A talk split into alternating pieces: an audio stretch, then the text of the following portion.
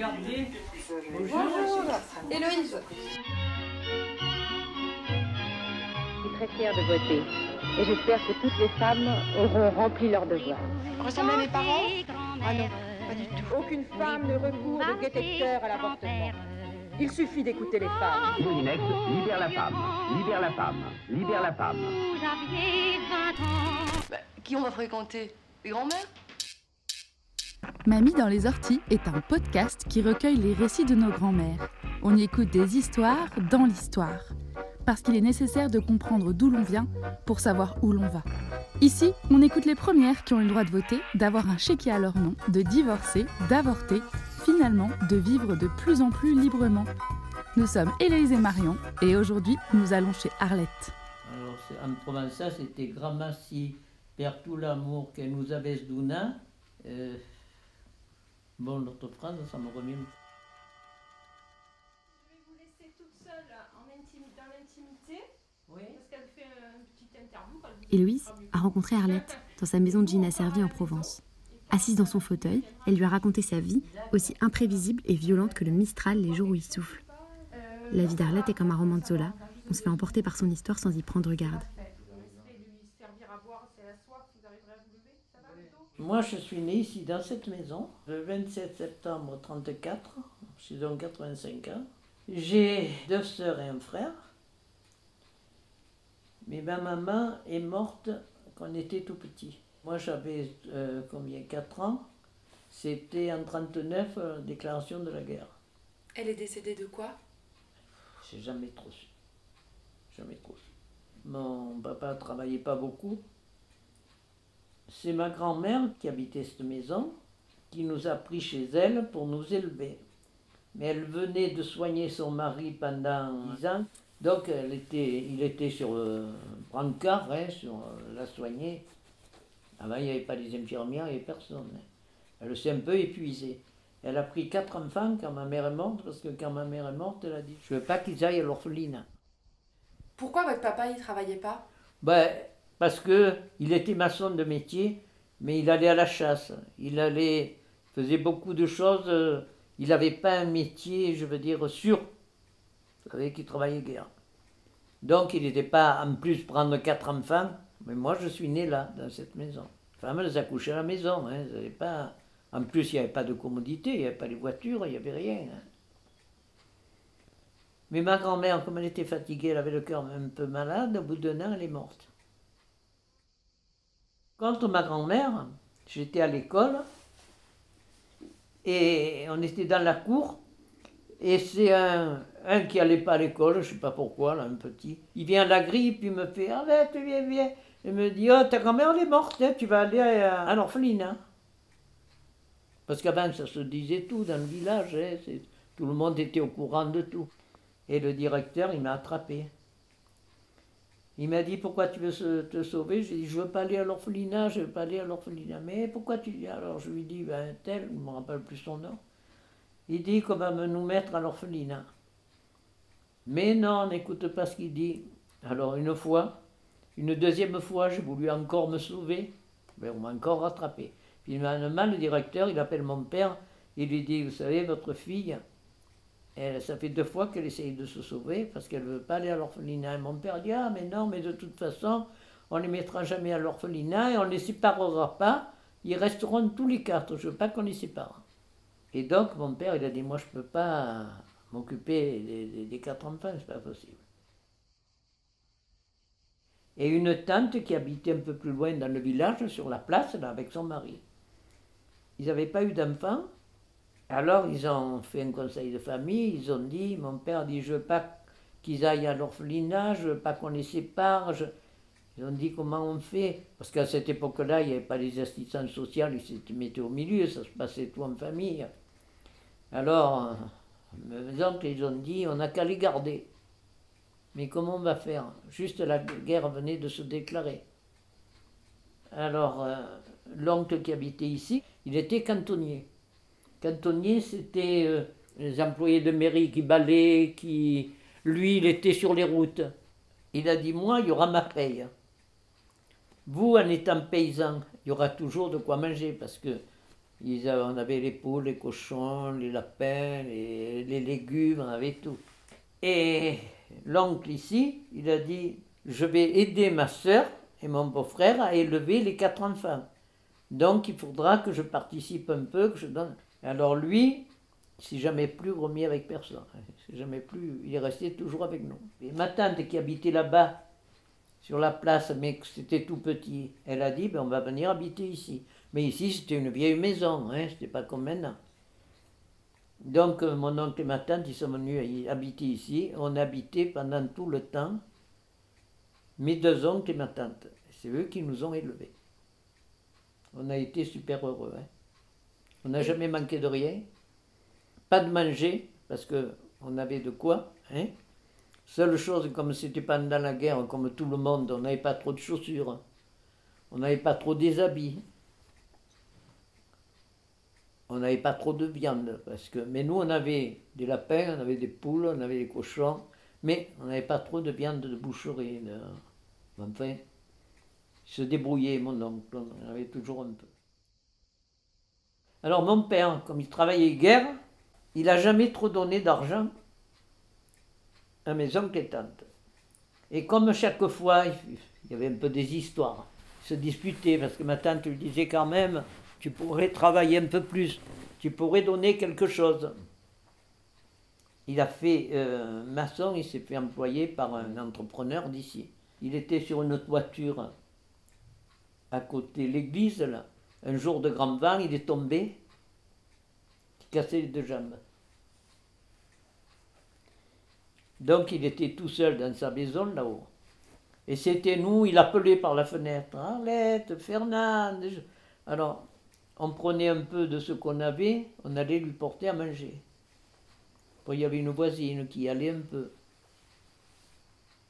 Donc, euh, il n'avait jamais de sous. Après, quand, quand il a commencé à voir, mais ça met au moins de trois ans avant qu'il puisse marcher et tout, il venait le soir, alors il s'asseyait, on était une petite cuisine là. Alors il fallait tout fermer pour les Allemands, un peu dans le noir, juste la, la, la, petite lampe là, euh, qui sonne sur la cheminée, là, pétrole là, pour pas faire beaucoup de lumière, c'était défendu. Et des fois, vers, euh, quand c'était un peu tard, ma tante lui disait Allez Bernard, va chez toi, les petits ont sommeil, ils se couchent, et nous on va se coucher parce que nous on se lève de même pour aller travailler. Toi tu ne travailles pas, mais nous. Et mon père, eh, j'ai encore un peu, il restait, il restait. Finalement, ils se sont chamaillés à cause de ça. Et ils lui ont dit Écoute Bernard, tu viens plus. Tu viens plus, tu déranges tout le monde, tu viens plus. Alors il nous appelait de dehors, tapait à la porte, alors on sortait sur l'escalier. Ça, c'était terrible. La guerre, on a, vu, euh, on, a eu vu des avions qui, qui lançaient des tracts. C'était des tracts contre les Allemands pour euh, les résistants.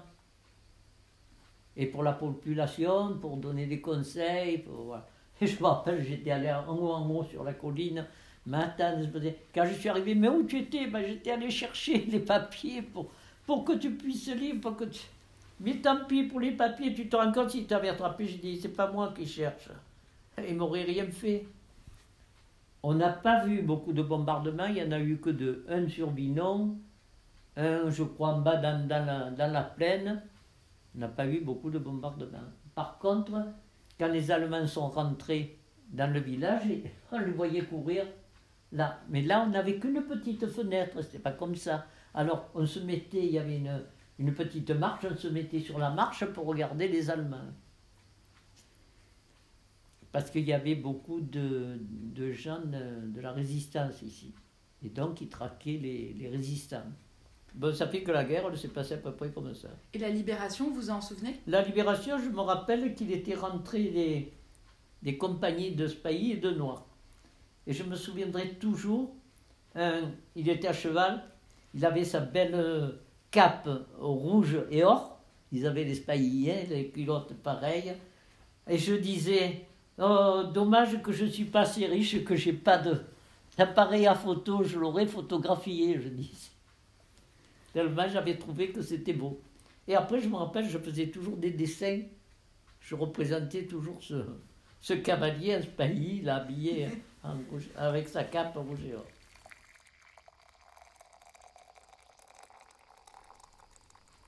Alors on était, on est allé à l'école, on a passé le certificat, toutes les trois filles, il n'y a que le garçon qui n'a pas passé. Et à 11 ans et demi, je passais le certificat. Alors on n'avait pas de voiture. On était à du village, on n'était que deux parce que les autres, comme ils étaient plus riches, j'étais allé au collège. Mais pour ça, il fallait payer avant. Hein. Maintenant, je ne sais pas s'ils payent ou pas. Mais là, ma tante, il ne pouvait pas. Hein. Donc, on était resté jusqu'au certificat ici. Pour pouvoir aller passer le certificat, ça se passait à Riance. C'est un monsieur qui a dit ben, Je vous mène, parce que nous, on avait un cheval, mais il n'allait pas vite. Il a dit Moi, mon cheval, il va vite. On est allé avec la charrette à Riance, 12 km pour aller passer le certificat. On l'a eu tous les deux. Et oui, je suis revenu, j'étais contente. Alors, je me rappelle qu'on était derrière sur la camionnette. Et puis, la maman de, des garçons elle me dit Mais on dirait que tu es triste, qu'est-ce qu'il y a? Alors, je lui dis Tu n'es pas contente, tu as réussi. J'ai dit Oui, j'ai réussi, mais ça veut dire que je vais partir de la maison. Elle me dit Pourquoi? J'ai dit ben, Parce que maintenant, il faut que j'aille travailler. Je ne veux, je veux plus à l'école, il faut que j'aille travailler. Je suis contente d'avoir réussi, mais je pense que maintenant, je n'irai pas à la rentrée, je n'irai plus à l'école nulle part. Alors l'instituteur, il est venu et il a dit à mes oncles et tantes, vous savez, elle travaille bien, elle pourrait aller, je vois qu'elle peut très bien continuer l'école. Ma tante a dit non, l'aînée, elle n'est pas allée. Si on en voit une, on va faire des jalousies. Je parle contre moi, il lui disait l'instituteur. Alors finalement, ma tante lui dit pourquoi? Elle dit ben, Je vais vous dire que si vraiment elle doit aller travailler, moi je suis nommé à Solistouka. Il nous faut quelqu'un arriver là-bas pour garder le, le, dernier, le bébé. Ils avaient une fille, un garçon et le petit bébé. Alors, si vous voulez, on apprend avec nous pour garder le bébé. Donc je suis parti avec cet instituteur. À 11 ans? À 11 ans et demi, j'avais. 11 ans et demi, parce que j'avais, on me passait le certificat à 12 ans, mais moi je l'ai passé en juin et j'étais de septembre. Je n'avais pas encore euh, mes 12 ans. Je suis parti de la maison. Alors je me rappelle, il n'y avait pas de valise à ce moment-là. C'était un carton. On m'avait mis mes affaires dans un carton. Encore, c'était un carton un peu en, en contreplaqué que cet oncle, qui était bien ami avec le menuisier de Saint-Julien, qui lui avait dit Fais-moi une boîte pour la petite, pour mettre les, habits. Là, j'ai parti avec cette boîte en contreplaqué.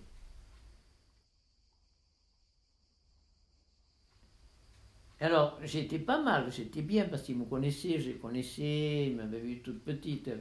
Lui, après, il a été détaché de l'enseignement, il était souvent parti. Donc, euh, bon, ben, je ne pouvais pas venir, je venais qu'une fois par an. Et ça, je trouvais long. Et il me donnait, je ne me rappelle plus si c'était 5 francs à l'époque, par mois. Et ils avaient dit à ma tante, on lui donnera une petite pièce par mois, mais on l'habillera. Je jamais trop habillé, enfin. Et ils m'ont eu donné des choses que leur fille, qui était plus jeune que moi, qui avait deux ans de plus que moi, mais qui était plus grande que moi et plus costaud, quand les choses ne lui allaient pas, me passaient un Donc une fois par an, vous, voyez, vous reveniez ici voir euh, votre tante, vos oncles? Ouais, je venais passer normalement la Noël. Alors, je gardais mes petits sous, et il y avait une épicerie là où j'allais chercher, des fois j'allais un peu aux commissions là-bas. Et il y avait une petite poupée, des petits livres de, de contes. Alors je disais à la dame, je vous donne un peu, un peu pour arriver à avoir le livre et la poupée. Je voulais porter un livre à ma soeur qui était plus jeune, la poupée et le livre qui servait pour les deux. Parce que le soir, pendant la guerre, comme il fallait qu'on ait, on faisait la veillée là, dans la cuisine. C'était qu'une pièce. Hein.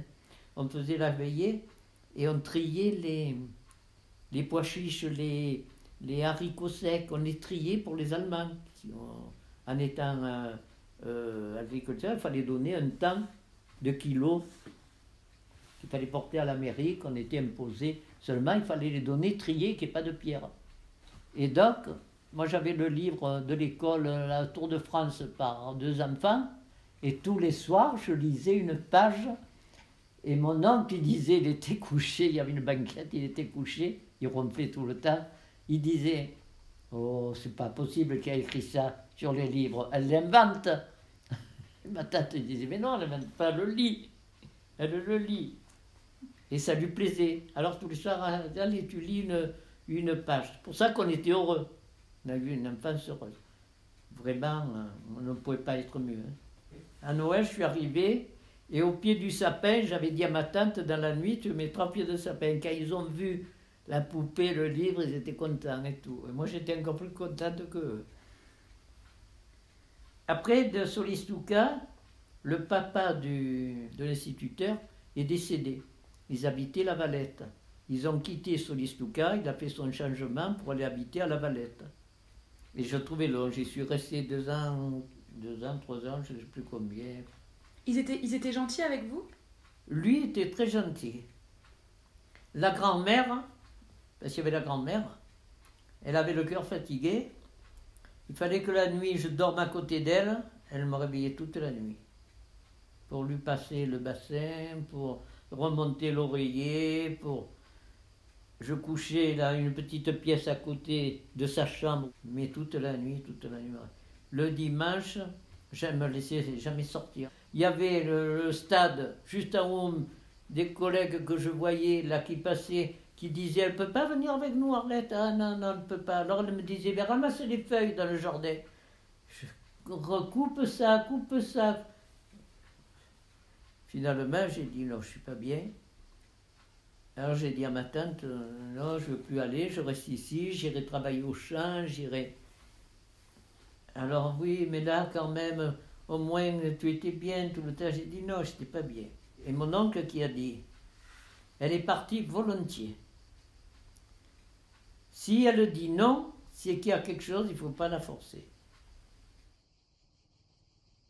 Alors, quand le monsieur, l'instituteur, il est revenu, deux jours après, je m'étais caché, il y avait la petite chambre là, avec une porte, je m'étais caché sous le lit.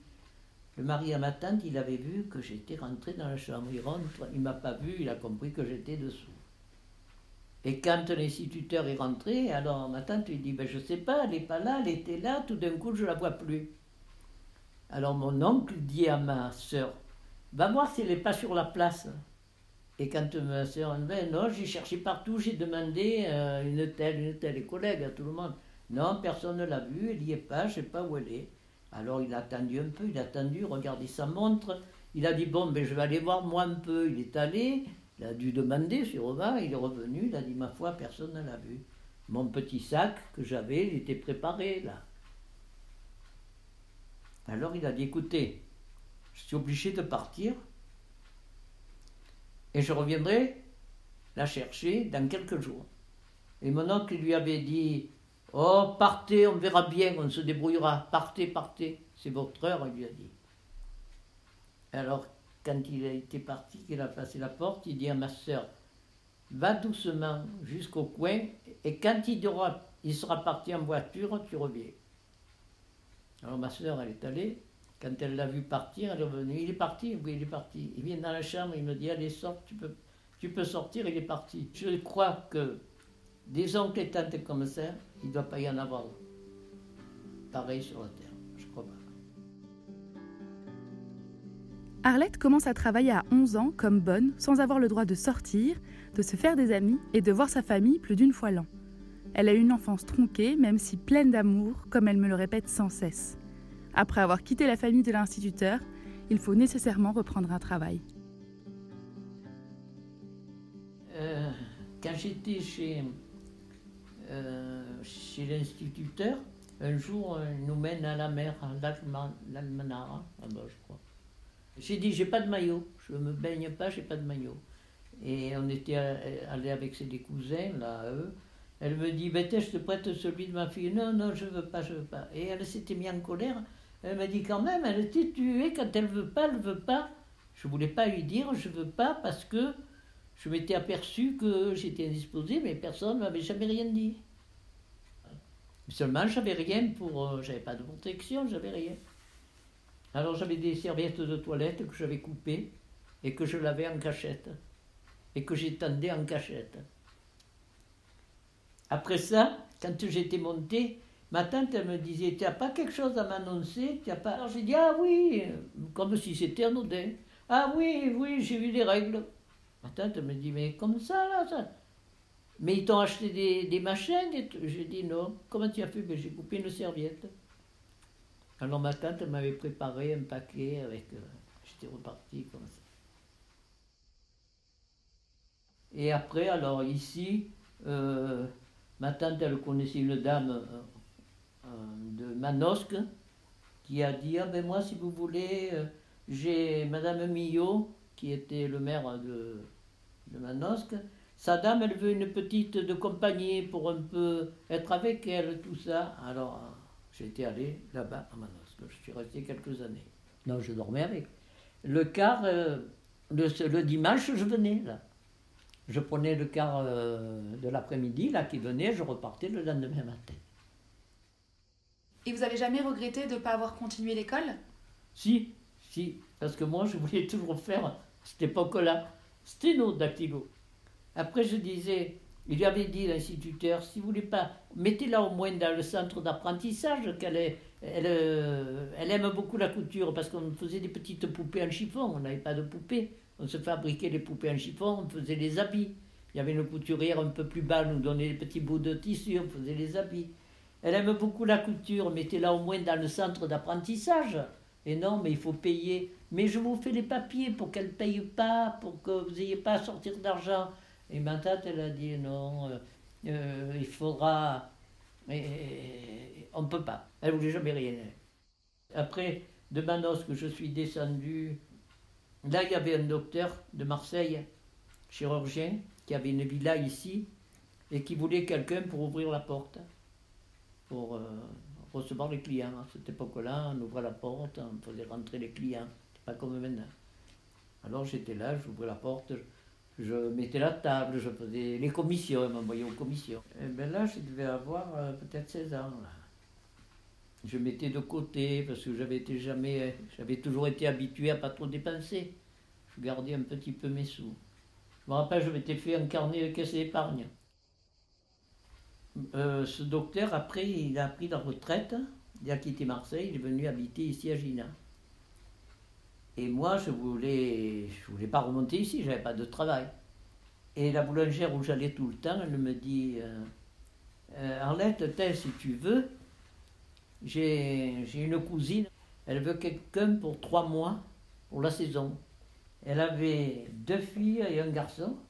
Et la patronne, elle m'avait pris tellement en bonne, elle voulait toujours que je sois avec elle. J'allais avec elle faire les courses. Je ne faisais pas de ménage. Je faisais rien. Il y avait les chambres à faire, elle envoyait sa fille, elle envoyait l'autre. Et moi, ah non, non, on doit aller après-midi chercher les, les gâteaux, on doit aller après-midi chercher, on doit aller ce matin chercher euh, les légumes, on doit... Et donc après, quand je suis parti de là, je suis venu chez euh, Rinaldi, il était euh, capitaine 13 de rugby. Je suis venu chez eux garder leur petite. Et c'était où ça? Euh, alors nous, on, on logeait au-dessus de la porte d'Aix, mais eux, les parents, les grands-parents, ils avaient le bar sportif où il y avait tous les rugbyman euh, à la bourse là. Et donc tous les midis, d'en haut avec la petite, je descendais à pied jusqu'en bas parce que j'allais dîner en bas chez eux. Parce que eux en haut, ils n'avaient rien pour faire manger. Alors j'allais manger en bas avec eux. Et là, j'ai connu mon mari qui faisait le rugby. Il était cheminot, mais le, le, week-end, il faisait les matchs de rugby. Alors je me rappelle, il était, il s'était foulé le genou et je l'avais accompagné jusqu'au train parce que tram parce qu'il boitait, il ne pouvait pas marcher. Et les autres, ils se moquaient de lui. Et moi, j'avais dit, oh, le pauvre, il ne peut pas marcher, je vais l'accompagner. Mais après, il venait souvent. Et moi, je jouais au baby-foot avec la petite, avec les rugbymages. On allait à tous les matchs. Et lui, euh, ben, après les matchs, ils venaient tous au, bar de, de sportif. Ça fait que j'étais toujours avec eux. Toujours avec les rugbymen. Et mon mari l'a dit un jour à, à M. Rinaldi, tu sais, moi, Arlette me plaît, je voudrais sortir avec elle. Alors, il y en avait un autre. Il lui a dit, bon, écoute, si c'est pour te marier avec, c'est bon. Si c'est pas pour te marier, tu dégages.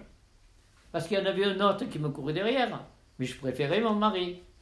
Mais il était toujours, alors l'autre, il se faisait la chasse tous les deux. Un peu avant, ça se passait pas comme maintenant, les choses. il a dit, elle est sous ma responsabilité, elle n'est pas encore majeure. Alors, Est-ce que euh, vos tantes ou euh, les femmes qui vous ont accompagné, vous avez parlé de sexualité ou? Non, parlait de rien, à l'époque-là. personne Personne. Parlait pas. C'était tabou, ça, personne ne parlait. J'ai dit, oh, ben, ça fait rien, je monterai un peu, Gina, un peu. Je voulais venir un peu là, un peu rester avec mes collègues, un peu. Et mon mari me dit, ah non, si tu montes là-bas, après tu reviens plus. Tu... À cette époque-là, il n'avait pas de voiture, lui non plus. Il n'y avait qu'un car de Marseille qui montait. C'était une expédition pour venir en car. Hein. Ou alors il fallait prendre le train à Manosque, et après de Manosque pour venir ici, où il fallait faire le stop, parce que le car qui faisait la chose était déjà parti. Alors non, non. Alors euh, sa sœur, elle me dit, ben, viens habiter chez nous, en attendant, et vous faites les papiers, vous vous mariez. Ah, j'ai dit si vite comme ça. Mais attends, mais, mais, vous, vous étiez amoureuse de lui? Ben oui, je, j'allais, je sortais le week-end, on allait euh, le dimanche, il me laissait sortir, euh, hein, même le soir si je voulais. Quand il rentrait, il me disait si tu veux aller au cinéma, il était gentil, il est très gentil. Alors j'allais au cinéma avec mon mari, j'allais, on allait à la plage, on allait. Alors mon mari, ah non, on n'a qu'à se marier. Ouais, ça faisait trois mois ça. Alors je lui dis, euh, j'étais, je voulais attendre un peu. Seulement, je ne pouvais pas rester chez la belle-sœur tout le temps, qui m'avait hébergé. Alors j'ai dit, oui, mais moi je voudrais aller me marier à Gina Servi. Alors eux en bas, oui, mais comment on fait? On ne peut pas monter tous. Donc on a fait tous les papiers pour en bas, et je me suis marié en bas. Seulement, j'étais pas majeur. J'avais euh, 19 ans. Il a fallu euh, que mon père soit présent. Et que ma belle-sœur ne pouvait pas recevoir tout le monde, elle a dit, ben, il n'y a que ton père qui va descendre, me commander un peu, hein, la sœur. Elle dit, euh, ton père vient avec tes sœurs, frères, sœurs et tes oncles, ben après, vous monterez là-haut les bras. Donc, cher, j'ai pas eu mes oncles et tantes pour mon mariage. Et sur les photos, ils disent, mais toi, tu n'as pas l'air contente sur ton mariage. C'est pas que j'étais pas contente de me marier, j'étais pas contente parce qu'ils n'étaient pas là, eux. J'avais mon père, mais j'aurais préféré que ce soit eux. À cette époque-là, tu commandais pas trop, hein. Et vous étiez heureuse de vous marier? Oui, là, c'était bien. Voilà. Ça fait qu'on a fait un mariage, on avait garde dessous, parce que mon mari travaillait euh, à l'atelier au chemin de fer, mais il était guère payé.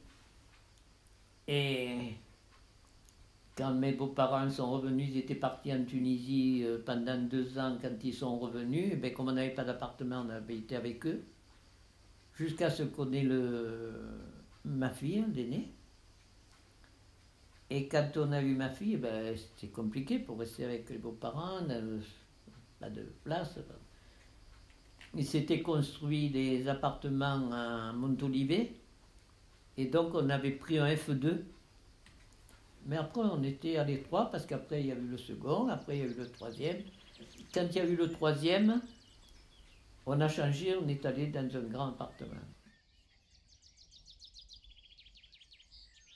Je me suis mariée en 54 et Hélène est née en février 54 et Hélène est née en mars 55.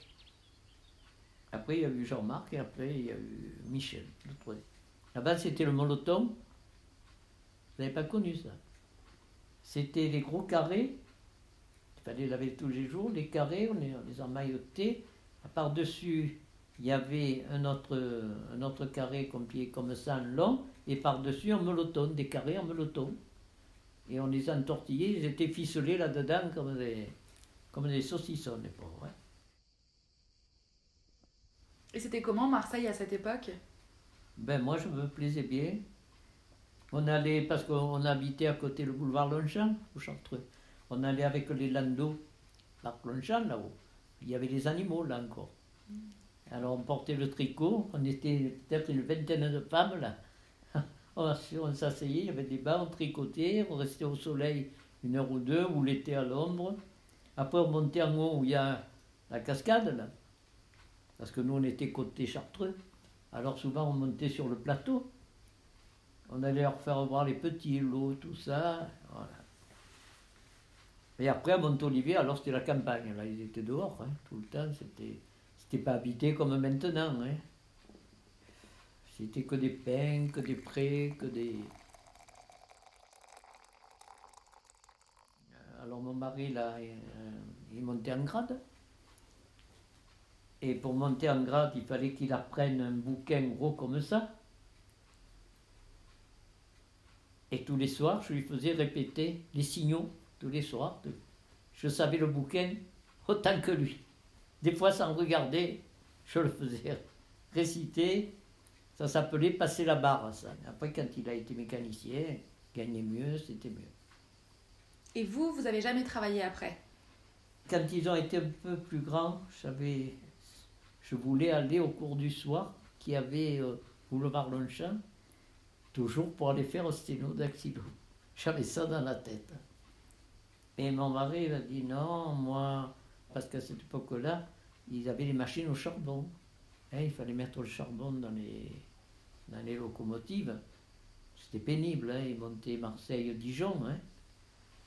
Il redescendait, il était fatigué quand il redescendait et il se couchait. Et moi, je préparais 3-4 repas pour emporter, parce qu'à cette époque-là, il n'y avait pas toutes les cantines, tout ça. Il fallait qu'il porte les repas, les bouteilles de café, tout ça. Alors il me dit, il faut préparer les repas, il faut que tu t'occupes des petits, les mener à l'école. Moi, quand je dors, le dernier qui est tout petit, s'il pleure, ça me réveille. Alors quand il pleurait, je le berçais. Alors je lui disais, mais c'est le soir. Mais pendant que tu vas là-bas, qui garde les petits? Ben, Je dis à la voisine qu'elle garde un peu. Non, non. Et puis, si tu vas travailler, comment on va faire? Il faut faire garder les enfants, ça va nous coûter plus cher. Et qui me fera les paniers? Ma fille, c'était plus. euh, mère et fille, c'est toujours un peu plus compliqué que qu'avec les garçons. Surtout que, comme mon mari était souvent parti, c'était moi à la maison qui était obligé hein, de prendre toutes les directives. hein. Malade, pas malade, école, pas école. Alors ma fille, des fois à l'école, elle était super douée. Elle connaissait un garçon qui voulait faire manquer l'école pour aller euh, à la plage, pour aller. Alors, c'était moi toujours qui grondais, qui. Et après, quand je disais à mon mari, mon mari me disait Qu'est-ce que tu veux? Moi, je rentre, je les entrevois. Pour le peu que je les vois, je ne vais pas les gronder. Alors, Hélène disait Papa, il m'a jamais dit un mot. C'est toujours, c'est vrai, c'est toujours moi qui ai grondé, qui ai mis, hein, qui ai essayé de les faire marcher droit et tout. Les garçons, pareil, selon je- Jean-Marc, si je voyais que le garçon ne sort pas avec lui, c'est pas recommandable, il n'est pas. Il fallait toujours que je fasse la guerre. J'étais obligé de commander. Hein. Euh, c'était comme ça, c'était comme ça. C'était un peu difficile parce que ces jours de repos, comme il était toujours sur parti, ces jours de repos, il voulait rester à la maison. Mais nous, les jours de repos, même avec les petits, on voulait un peu aller, un peu sortir, un peu. Pour ça j'avais voulu passer le permis, parce que quand il était parti, le soir, quand les petits sortaient de l'école, le- on allait à la plage un peu. Et le week-end, quand il n'y était pas, on allait au Prado, on n'allait pas loin. Hein. Mais il n'y avait pas de téléphone à cette époque-là. Une fois, je me rappelle, il était rentré avant, ben, il ne nous avait pas trouvés. Mais quand je partais, je laissais toujours un mot sur la table. On va à tel endroit. Alors il était venu nous rejoindre, je me rappelle, sur la plage. Il a dit Oui, mais on rentre de suite, moi je dois me coucher, j'ai sommeil. C'était, un peu pénible. Alors chaque fois, il disait Moi j'ai 2000 voyageurs derrière, je n'ai pas envie qu'il m'arrive un accident. Il était plus à son travail qu'à la maison. Et après, quand il arrive, il était fatigué. Alors souvent, on restait à la maison, on n'est pas beaucoup sorti. hein. Pendant tout le temps, on n'est pas sorti beaucoup. Et vous aviez une vie amoureuse tous les deux ou? Si, un peu, mais enfin, c'était toujours. euh, oui, fatigué. Il a fait. Quand on l'a opéré les oreilles, il est resté deux mois. Après, il a vu quelque chose, je ne sais pas quoi. On croyait qu'il avait quelque chose de foie. Il est resté trois mois à Sainte-Marguerite. J'allais tous les jours quand j'avais mené les petits, que je mettais le vers 6 heures pour vite faire ma confection. J'allais le voir à Sainte-Marguerite. Heureusement que je conduisais là. hein. Parce qu'il fallait que j'y aille tous les jours. hein. Sinon, il n'était pas content. hein. Après, j'ai dit, ah, je m'en vais vite, ça va être 5 heures, les petits vont sortir de l'école. Quand vous étiez à Marseille, vous veniez à Gina de temps en temps voir vos oncles et tantes? Ben, quand on avait la voiture, oui. On, on gardait nos congés pour venir les aider à faire les vendages. Ils étaient vieux, peu cher. On venait, on gardait tous nos congés. Il avait cette époque. À cette époque-là, on n'avait que 15 jours. Hein. C'est plus comme maintenant, un mois. Ben, on les gardait pour venir les aider. Et ça vous manquait, euh, Gina Servi, quand vous étiez à Marseille? Ouf, pas trop. Après, je- j'étais bien, j'avais mes commerçants, j'avais les boutiques, je partais de Montolivet des fois, quand euh, les petits étaient plus grands, là, qu'ils étaient à l'école, étaient, je partais à deux heures quand mon, mon, tout, mes choses étaient prêt. Je faisais tout le boulevard Longchamp, toute euh, la rue Saint-Féron, j'avais des talons hauts comme ça. Je faisais toutes les boutiques pour repérer ce que je m'achèterais. Alors je regardais, je, je- après je revenais toujours avec quelque chose. Et au retour, je prenais le, le tram parce que j'avais des ampoules plein les pieds. Tellement j'avais marché. Pardon, hein, Ah, je regarde deux minutes. Mais si vous voulez décrocher, allez-y. hein. Oui, allô? Allô, c'est Denise, vous avez essayé de m'appeler? Ah, Denise, merci, j'ai eu ton fils, il m'a apporté tout ce qu'il faut, merci. D'accord. Merci Et beaucoup. plus, au revoir. Au revoir. En écoutant Arlette parler du Marseille de l'époque, on l'imagine rue Saint-Féréol faire du lèche-vitrine avec ses talents. Arlette est comme le Mistral, déterminée. Elle dit qu'elle veut travailler, elle travaillera. Alors, ma belle-sœur travaillait à la Croix-Rouge. Et quand j'allais, la directrice, un jour, elle dit à ma belle-sœur Mon Dieu, votre sœur, votre belle-sœur, elle est toujours bien, parce que j'étais toujours en pant- costume blanc, toujours bien maquillée, toujours. Alors elle disait Mon Dieu, votre belle-sœur, on a besoin de quelqu'un à l'accueil, elle s'en va, la dame. Vous voulez pas lui demander si elle voudrait pas travailler à l'accueil? Je la vois bien à l'accueil, elle le ferait bien, pour toujours souriante, toujours. Ma belle-sœur a dit ça à mon mari. Alors on lui fait Oh, ne va pas y mettre ça dans la tête. Elle veut, non, non, non. Alors j'ai dit quand même, Guy, je vais avoir une paye, j'aurai une retraite. La retraite, je te la ferai, moi. Tu n'as pas besoin. D'ici là, peut-être il n'y aura pas de retraite. Donc il n'a jamais voulu. Mais moi, je voulais faire quelque chose. Alors j'ai fait un peu représentation de beauté. Je passais- J'allais chez des amis, des clientes, je leur présentais les, les produits de beauté, je faisais des commandes de produits de beauté. Ma belle-sœur, elle était couturière. Elle faisait des robes de mariée, elle faisait tout. Je, je l'aidais avec elle. Il y avait des choses minutieuses à faire, les ourlets, les choses. J'allais toujours l'aider. Et donc, elle faisait la confection pour un, un de ses bonhommes. Et un jour, elle me dit, Pétard, mon patron, il demande si, si je connais quelqu'un, tu veux pas faire la confection avec moi? J'ai dit, oui, je veux bien. On allait chercher un gros carton comme ça, de choses à tout couper, hein, tout, tout prêt. tout- il fallait Juste coudre. juste coudre, assembler, piquer, assembler, faire les poches, faire les boutonnières. C'était pour du prêt-à-porter? Prêt à porter. Et ils avaient un magasin à la porte d'Aix, en bas. Donc j'ai fait de la confection pendant je sais pas combien, Et là, vous étiez euh, à la maison. à la maison et votre mari le savait? Ah oui, là il le savait. Et vous l'avez demandé ou pas? Ah, je lui avais, mis devant le fait accompli. Je lui dis, tu sais, tu veux pas que j'aille travailler dehors? J'ai trouvé du travail à la maison. Mais tu en as pas assez à la maison. Alors j'ai dit, écoute, je- il faut que je fasse quelque chose. Je voulais avoir, dire que je gagnais un peu. Ça m'énervait de voir que je gagnerais. Et, et là, vous étiez déclaré? Non. Donc pas de retraite? Pas de retraite. Pas déclaré. Jamais déclaré? Jamais déclaré. Et très peu payé. Hein. La robe, je ne sais pas combien ils nous donnaient. Qu'un jour, un jour, on va chercher du fil, parce qu'il me fallait du fil pour. Et là où on allait acheter le fil, la mercerie, c'était juste en face de son magasin. Il me dit, regarde la robe que tu viens de faire. Quand j'ai vu le prix de la robe, j'ai dit, pétard, il vend la robe à ce prix et nous, il nous donne tant. Pas plus. J'ai dit, pétard, c'est un voleur. Hein. Enfin, tu m'as dit, c'est toi qui as voulu travailler. Il m'a dit, c'est toi qui as voulu le faire. Bon, je l'ai fait ça pendant plusieurs années. Hein. Ah oui, j'aimais la couture, ça me plaisait. Ça me plaisait. Seulement, je me levais à 5 heures du matin avant que les petits partent à l'école. Je cousais pendant une heure ou deux. Après, je les menais à l'école. Après, je revenais. Je préparais les repas pour mon mari qu'il fallait emporter. Et le soir, des fois, de 9h jusqu'à minuit, je terminais les robes.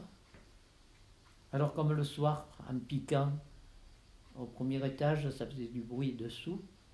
Le soir, je gardais pour faire les boutonnières, coudre les boutons, faire le rouler. Après, je me suis mis à, à, porter les pantalons. Et eux, ils faisaient que des robes ou des jupes. J'en portais, mais moins. Oui, j'avais eu les mini-jupes pendant quelques temps. Mais après, j'avais commencé. Quand on commence les pantalons, c'est dur pour se remettre après. Hein.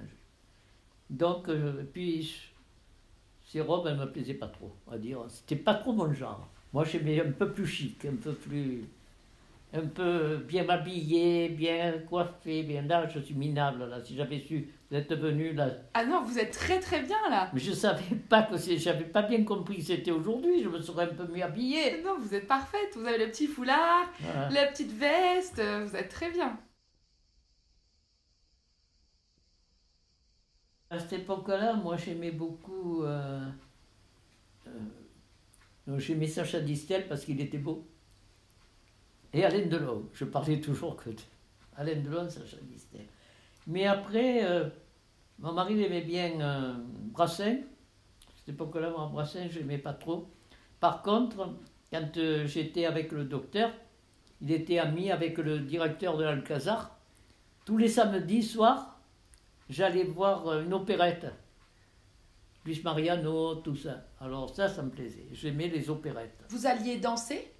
À Marseille, non, parce que en plus mon mari n'aimait pas danser. Il savait pas danser, il n'allait jamais au bain. Qui est toujours pris, toujours. Mais quand je montais ici, oui, j'adorais danser ici. Vous dansiez où ici? Ben, Quand il y avait la fête du village ou quand il y avait le, le bar où c'était un cousin à nous, mettait des disques on dansait comme ça. C'était la vraie fête du village. Maintenant, c'est, c'est plus que les, les commerces, les, plus les, les autotamponneuses, il n'y a plus que l'argent là maintenant. Et avant, ça ressemblait à quoi? C'était Avant, c'était. Il y avait des manèges pour les petits, il y avait une chaise volante, je me rappelle. Mais après, c'était beaucoup des jeux d'enfants, des jeux euh, dans les sacs, les jeux de la sartane, de la, la poêle, là, qu'on collait la pièce, qu'il fallait euh, les courses, les, euh, il y avait beaucoup plus de choses. C'était et après il y avait les concerts, l'apéritif concert. Il y avait trois bars à cette époque-là. C'était des musiciens que les gens du village, les jeunes, faisaient la quête dans le village. Moi, je faisais la quête avec eux. On récoltait un peu des sous pour payer les musiciens. Il y avait le bal avant souper, commençait à 5 h jusqu'à 7h30. Après, à 9h, le bal est recommencé jusqu'à 2h du matin. C'était pas comme maintenant. Maintenant, le bal, il commence à 10h30, 11h. Et ici, quand il y a la fête, 10h30, 11h, il commence le bal. Et puis maintenant, c'est que des, choses pour. Euh, il n'y a plus les choses pour les vieux, beaucoup, là. Vous, vous aimiez danser? Ouais, j'adorais danser. Alors il disait, t'as fait danser ma femme, viens lui faire faire une valse, qu'elle adore ça. Viens lui faire faire un passo double. Ça, le passo double, c'était mon, rêve. Je me régalais. Et de revenir de Marseille à Gina, ça s'est bien passé ou... Moi, c'était dur, ouais. C'est Jean-Marc, hein, on va habiter Gina, on va habiter Gina, Jean-Marc. Et mon mari disait toujours oui, lui, il venait volontiers, parce qu'il allait chasser.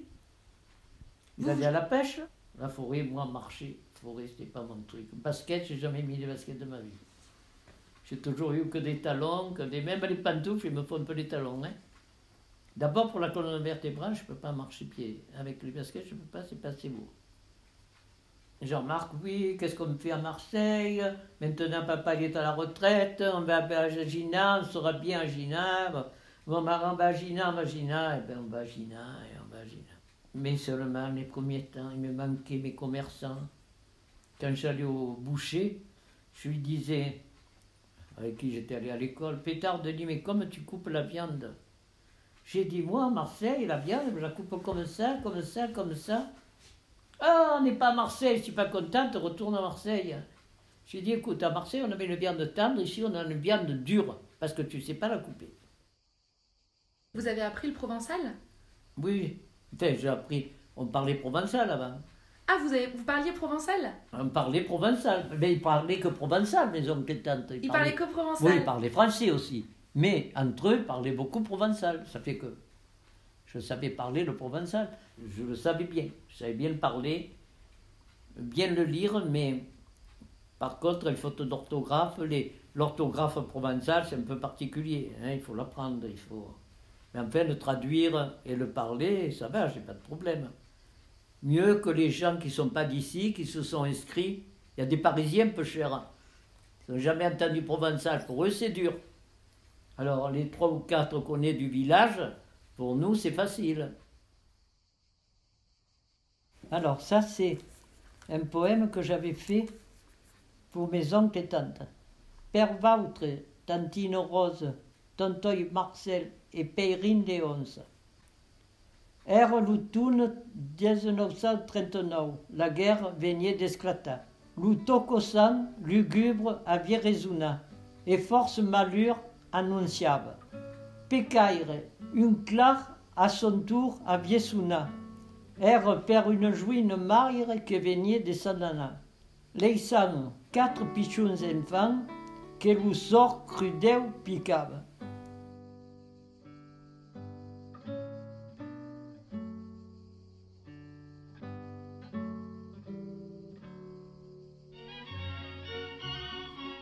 Arlette est une rencontre qui ne laisse pas intacte.